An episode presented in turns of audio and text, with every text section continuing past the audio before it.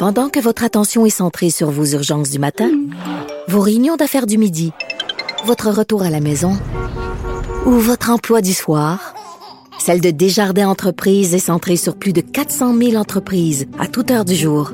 Grâce à notre connaissance des secteurs d'activité et à notre accompagnement spécialisé, nous aidons les entrepreneurs à relever chaque défi pour qu'ils puissent rester centrés sur ce qui compte, le développement de leur entreprise. Elle est parfois dramatique, d'autres fois satirique. Mais chose certaine, elle ne joue jamais la comédie. Sophie Durocher. Est-ce que vous avez peur des maladies cardiovasculaires? C'est la deuxième cause de mortalité au Canada, mais grâce au précieux conseil d'Isabelle Huot, on peut euh, sûrement, en tout cas, faire tout ce qu'on peut en termes de prévention. Isabelle, qui est bien sûr docteur en nutrition. Bonjour Isabelle. Allô, Sophie? Euh, tu sais Ben que moi, Oui, absolument, parce que Oui. la prévalence est quand même élevée de plusieurs Énorme, hein? facteurs de risque. Aujourd'hui, on va parler de cholestérol, mais il y a l'hypertension qui est un facteur de risque également, l'obésité, le diabète.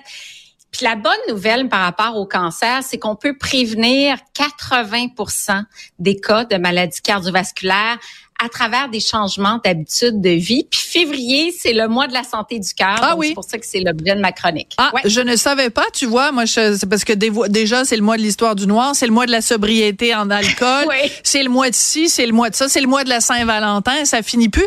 Ben, Oui. c'est en plus le mois, ah, ben, peut-être cœur, Saint-Valentin, Saint-Valentin cœur. Voilà, c'est pas un ça. hasard, hein? Voilà, non, c'est pas un hasard, c'est vraiment pour ça. Et puis quand on regarde la prévalence, euh, entre autres de l'hypercholestérolémie, c'est 28% euh, des Canadiens. Puis la prévalence augmente avec l'âge. 60% des personnes de 60 ans à 79 ans ont un taux de cholestérol trop élevé. Fait que ça, ça veut dire quoi? Je sais pas si c'est la distinction entre LDL puis HDL. Euh, euh, de wing wing wing wang wang, c'est comme si tu me parlais chinois là, je non? Ah, OK. Ou, ou japonais. mais- Euh, watashi wa sushi euh, ja- euh, sushi Ah, c'est ga bien euh, plus simple suki que des. Tu me parles japonais là. C'est tellement, c'est tellement plus simple que ça. Le LDL, c'est le mauvais transporteur de cholestérol, celui qui va déposer le cholestérol dans nos artères, qui va faire en sorte justement que le sang circule moins bien. OK. LDL, c'est une lipoprotéine et puis c'est comme ça qu'on on on l'associe au mauvais cholestérol. Puis le HDL, c'est le bon transporteur Bon. de cholestérol, celui qui nettoie nos artères, retourne Hmm. au foie et fait en sorte que le, le sang circule mieux dans nos artères. Bon, on aime le HDL. Comment on fait pour favoriser le HDL et éloigner le LDL?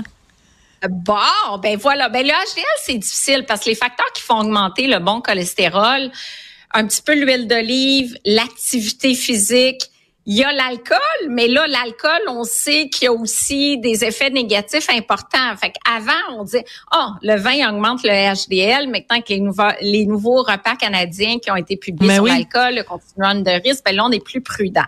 Mais ce qu'on peut travailler, c'est le LDL. Quand il est élevé, qu'est-ce qu'on fait pour le baisser? Premièrement, diminuer les mauvais gras. Si Ouais. je te dis, Sophie, les mauvais gras, tu penses à quoi? Au beurre? Ouais, les gras saturés, Les effectivement. gras saturés. Donc, oui. Euh, le Les beurre, le beurre et le beurre. Moi, je dirais les trois réponses, euh, pas mal ça, non? Bon, ben beurre, crème, euh, les viandes plus grasses, tout ce qui contient des gras saturés, mais il faut Tout pas ce qui est bon, finalement. Oui, ben, j'avoue qu'en beurre et margarine, j'ai quasiment envie de choisir le beurre parce que c'est plus naturel. La liste d'ingrédients, évidemment, dans les margarines, elle s'allonge.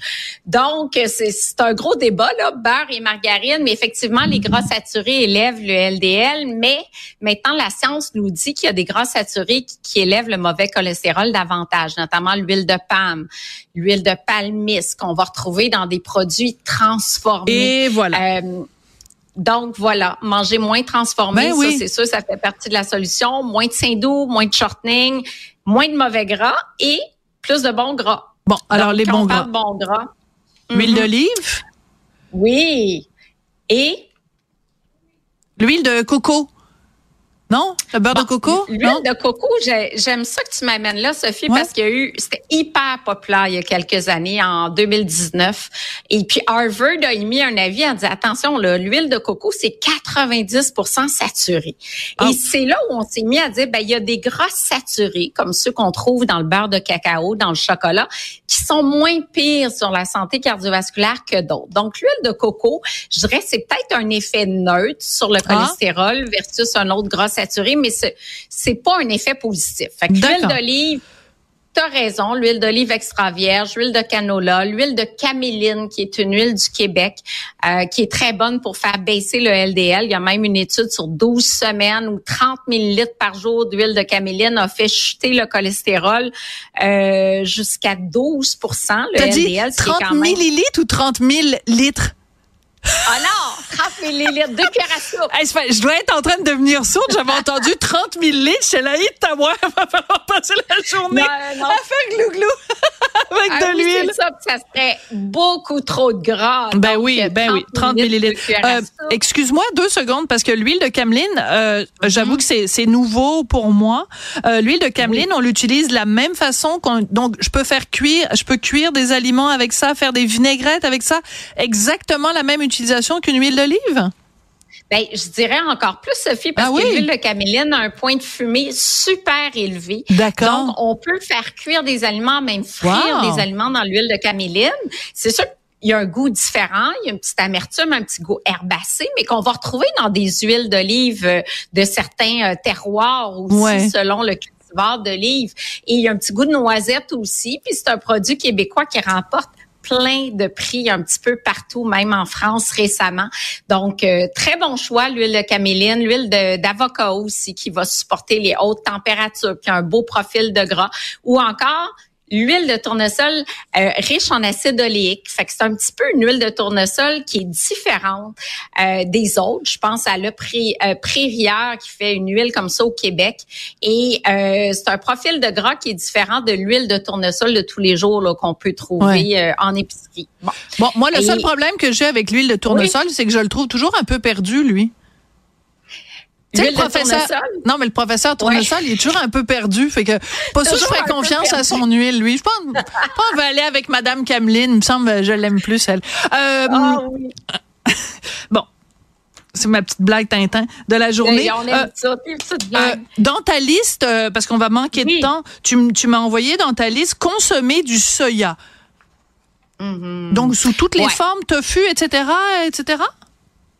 Oui, le problème, c'est que ça prend beaucoup, beaucoup de soya pour faire chuter le LDL, cholestérol euh, de 3 à 4 Il faut consommer 25 grammes de protéines euh, de soya par jour. Et je l'ai illustré en aliments. Ça fait genre 300 grammes de tofu. Je parle par jour, là. C'est vraiment Ouais. intense.